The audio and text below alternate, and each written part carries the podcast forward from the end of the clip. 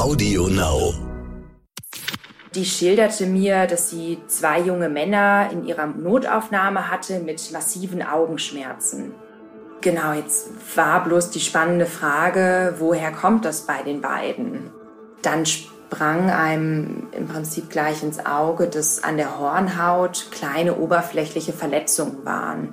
Also mir ist auf jeden Fall bewusst geworden, dass manchmal kleine Details oder kleine Puzzlestücke für die richtige Diagnose immens wichtig sind. Ärztinnen und Ärzte sollen Leben retten. Sie sollen Krankheiten erkennen und Leiden heilen. Aber was ist, wenn sich eine Krankheit nicht so leicht erkennen lässt? Was, wenn rätselhafte Beschwerden es den Medizinerinnen und Medizinern schwer machen, die Ursache einer Erkrankung zu finden? dann kann man nur hoffen, dass man Expertinnen und Experten an seiner Seite hat, die dranbleiben, die nicht nachlassen, bis sie sie endlich gefunden haben. Die Diagnose. Der Stern-Podcast.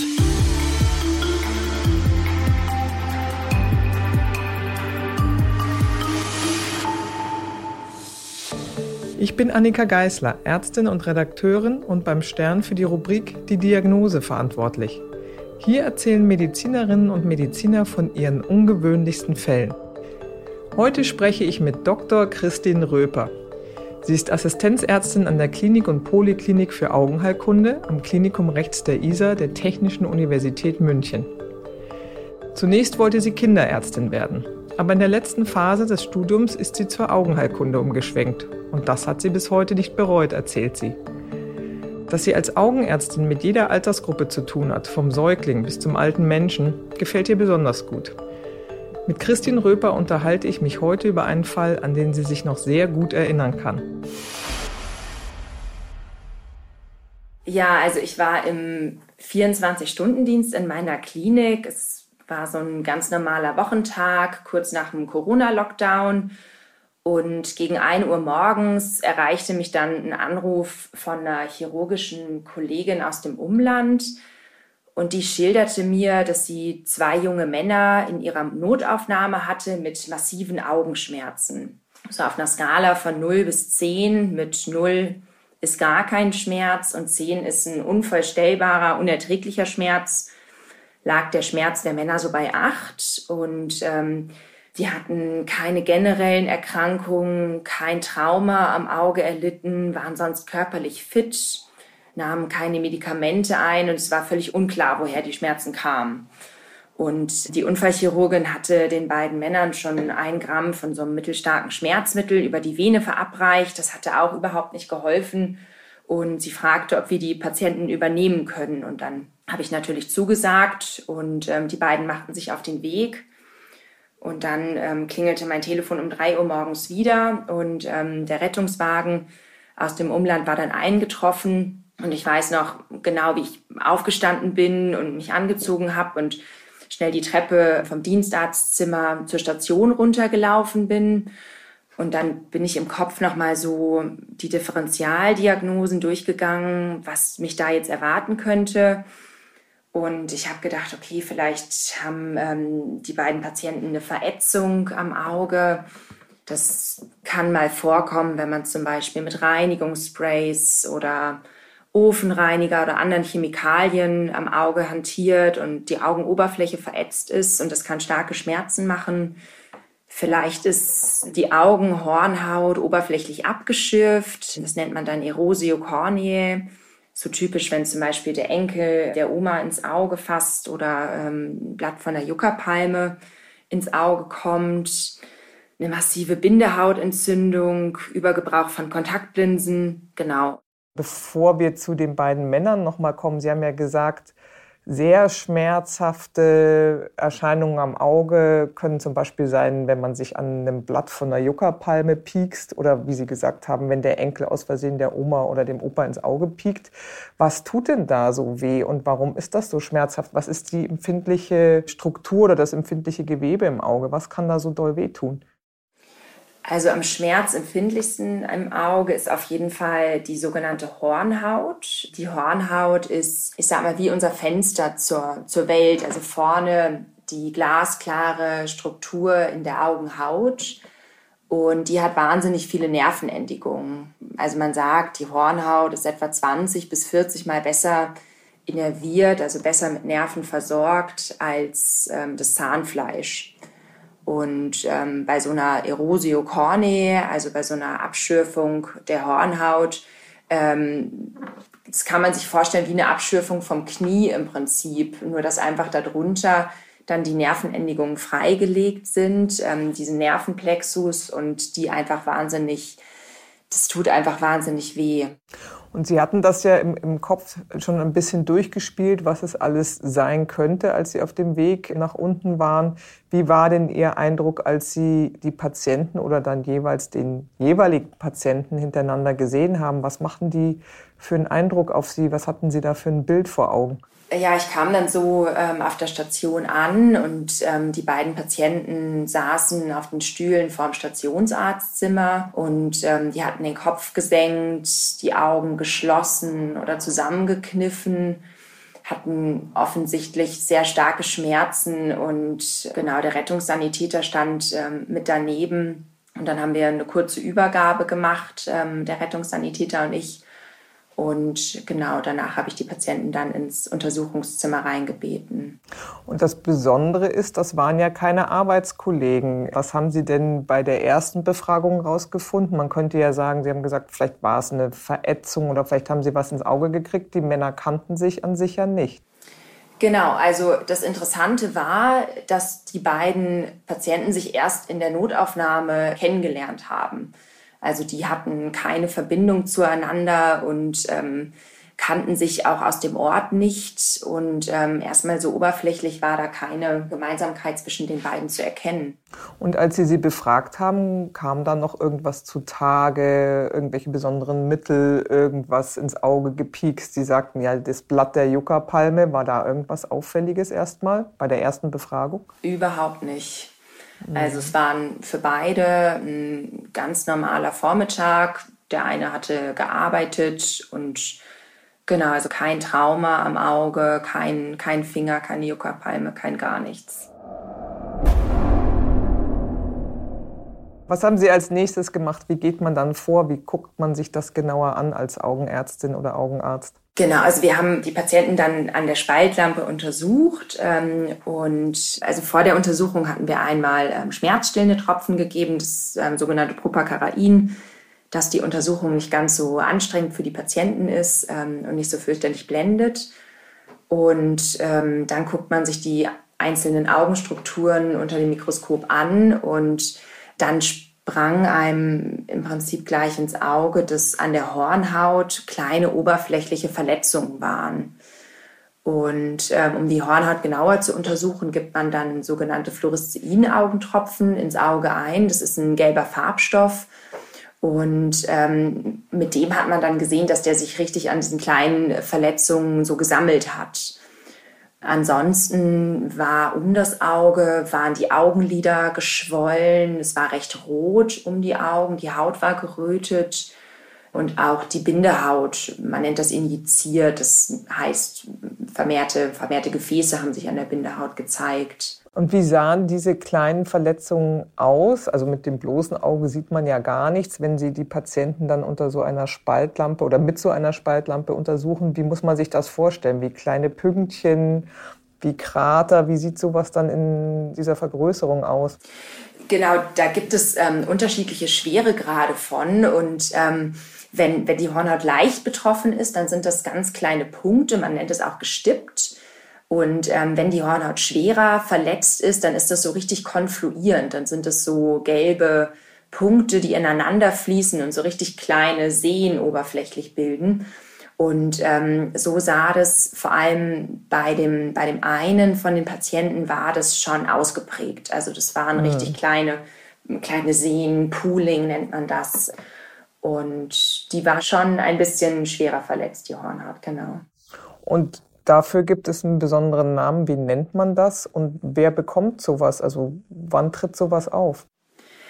Ja, also kurioserweise war das das typische Bild einer sogenannten Keratitis photoelektrika.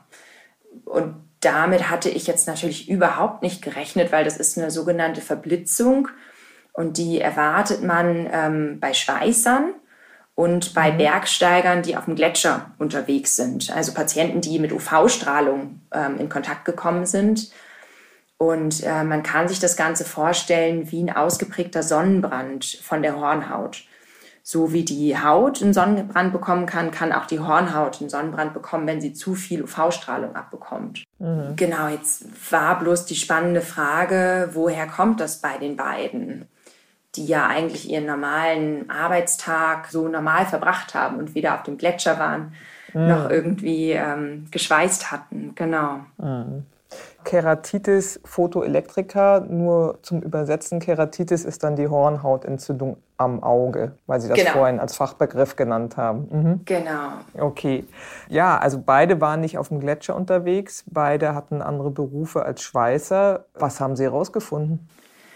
Ich habe dann beide nochmal getrennt befragt und ähm, ja, die gemeinsame Spur war tatsächlich ein Friseur. Und zwar hat sich herausgestellt, dass beide am Morgen des Untersuchungstages beim gleichen Friseur waren. Und es war ein paar Tage nach dem Corona-Lockdown und das war so die Zeit, wo die Friseure lange zu hatten und nur öffnen durften unter ganz strengen Hygieneauflagen.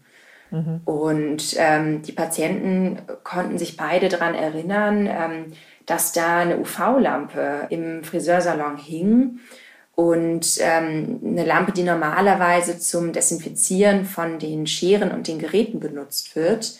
Genau, und die ähm, haben wir dann als ursächlich identifizieren können. Also besonders gut gemeint und besonders große Vorsichtsmaßnahmen in diesem Friseursalon. Ähm, und letztlich ist das dann dabei rausgekommen. Genau, also absolut unabsichtlich natürlich. Ähm, wir sind dann auch gleich auf den Friseur zugegangen und haben den informiert. Aber das war natürlich kein, kein böser Wille und keine Absicht, genau. Wie behandelt man denn so eine Hornhautentzündung? Genau, die gute Nachricht ist, das ist eine oberflächliche Geschichte, ähm, ähnlich wie der Sonnenbrand und die Hornhaut regeneriert sich alle zwei bis drei Tage selber. Das heißt, nach zwei bis drei Tagen ist der Spuk auf jeden Fall vorbei und in aller Regel ist es auch etwas, was folgenlos abheilt. Die Patienten werden dann mit intensiver Therapie von Tränenersatzmitteln und, und, ähm, und, und Creme versorgt also Augentropfen und Augencreme. Und dann ist die Devise erstmal schmieren, schmieren, schmieren und ganz viel Pflege der Hornhaut ähm, zukommen mhm. zu lassen. Und ähm, natürlich diese zwei, drei Tage mit ähm, Schmerzmitteln zu überbrücken. Und man deckt das Ganze auch antibiotisch ab mit antibiotischen Augentropfen. Aber man bekommt keine Augenklappe, zumal wenn das auf beiden Augen ist, wäre es ja auch schwierig, weil manchmal sieht man ja auch Patienten, die vom Augenarzt kommen oder von der Augenklinik, die so eine Augenklappe haben. Das muss dann ja, nicht sein. Genau, das hat man früher tatsächlich ähm, ganz gerne gemacht. Das macht man heutzutage seltener ähm, mit dieser Augenklappe. Also es gibt noch andere Erkrankungsbilder, wo man das ja. heutzutage auch immer noch macht. Aber genau in dem Fall macht man es sehr ungerne, gerade weil es halt beidseits ist. Und ähm, ja. das ist dann immer doof. Sie haben ja gesagt, das ist äh, bei Bergsteigern oder auch bei Skifahrern oder auf dem Gletscher kann das häufiger vorkommen oder auch bei Schweißern. Wie oft haben Sie denn Patienten oder Patientinnen, die vom Berg kommen oder bei denen das ein Arbeitsunfall, sage ich mal, eine Arbeitsnebenwirkung war? Kommen solche Patientinnen und Patienten häufiger zu Ihnen? Zumal in München ja in der Nähe der Berge. Genau. Also wir sehen es ähm, schon etwa zweimal die Woche, würde ich sagen, in der Notaufnahme. Und gerade im Winter bei den Skifahrern ähm, sieht man es häufiger. Das sind dann aber sozusagen längere Gletschertouren ähm, ohne mhm. eine vernünftige Sonnenbrille oder eine schlecht angepasste Sonnenbrille, wo man sowas sieht. Witzigerweise habe ich ähm, für den Podcast mal recherchiert und mal nachgeguckt. Und ähm, unser Fall ist tatsächlich auch nicht der einzige gewesen in der Corona-Pandemie. Also ich habe ähm, noch ein paar andere Fälle äh, gefunden, die ähm, berichtet werden in so einer medizinischen Datenbank. Und ähm, es gab wohl auch in China einige Fälle, wo so UV-Lampen aufgehängt wurden und ähm, dann in einer Stadt gerade das sich sehr gehäuft hat. Und äh, aber als normaler, ich sag mal, als Skifahrer, das hören ja jetzt vielleicht auch Skifahrerinnen und Skifahrer zu, die nicht auf dem Gletscher Skifahren, aber doch viel ja, auf Pisten unterwegs sind. Kann das auch so auf einem normalen Berg passieren, wenn man keine Sonnenbrille aufhat? Oder muss das schon wirklich Gletscher und ganz weit oben und ein langer Tag sein? Also wie vorsichtig sollte man beim Skifahren oder beim Bergsteigen in den Bergen sein? Also ähm, eine Keratitis photoelektrika ist immer eine Kombination aus ähm, der Länge und der Intensität von der UV-Einstrahlung am Auge. Mhm. Das heißt, ähm, die Hornhaut hat eine gewisse Schwellendosis, die überschritten sein muss, damit es ähm, dazu kommt, ähnlich wie beim Sonnenbrand der Haut.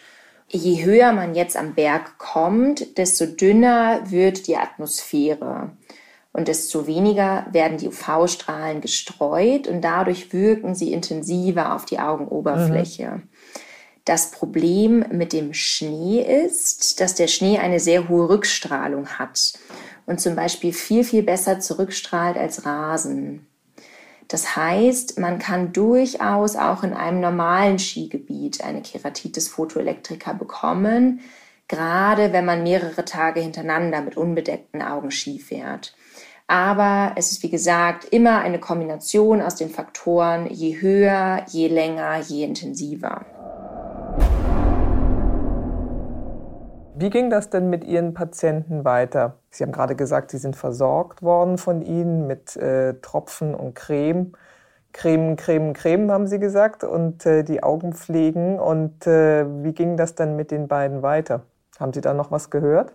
Genau, also den einen Patienten haben wir nochmal einbestellt. Ähm, denjenigen, der schwerer betroffen war, den haben wir nach zwei Tagen nochmal gesehen. Da sah das Auge schon viel besser aus, war schon in Abheilung und es war fast nichts mehr zu sehen. Und ähm, dem anderen Patienten hatten wir gesagt, er soll sich gerne melden, ähm, wenn es noch Probleme gibt. Und ähm, von dem haben wir nichts mehr gehört und das ist in aller Regel dann ein gutes Zeichen, dass mhm. es dem wieder gut ging. Mhm. Genau. Das wäre auch so der normale Heilungsverlauf von dem Krankheitsbild. Und letztlich, wenn man nochmal zurückblickt auf den Fall, durch diese ganz intensive Befragung, dann nochmal im zweiten Schritt, haben Sie dann diese Gemeinsamkeit herausgefunden. Also die Anamnese, die Krankengeschichte und die Herleitung von Symptomen, was war davor, ist doch immens wichtig, egal in welchem Fachgebiet. Ja, also mir ist auf jeden Fall bewusst geworden, dass manchmal kleine Details oder kleine Puzzlestücke für die richtige Diagnose immens wichtig sind. Das war die Diagnose. Ich bin Annika Geißler. Bleiben Sie gesund. Bis zum nächsten Mal. Die Diagnose. Der Stern-Podcast.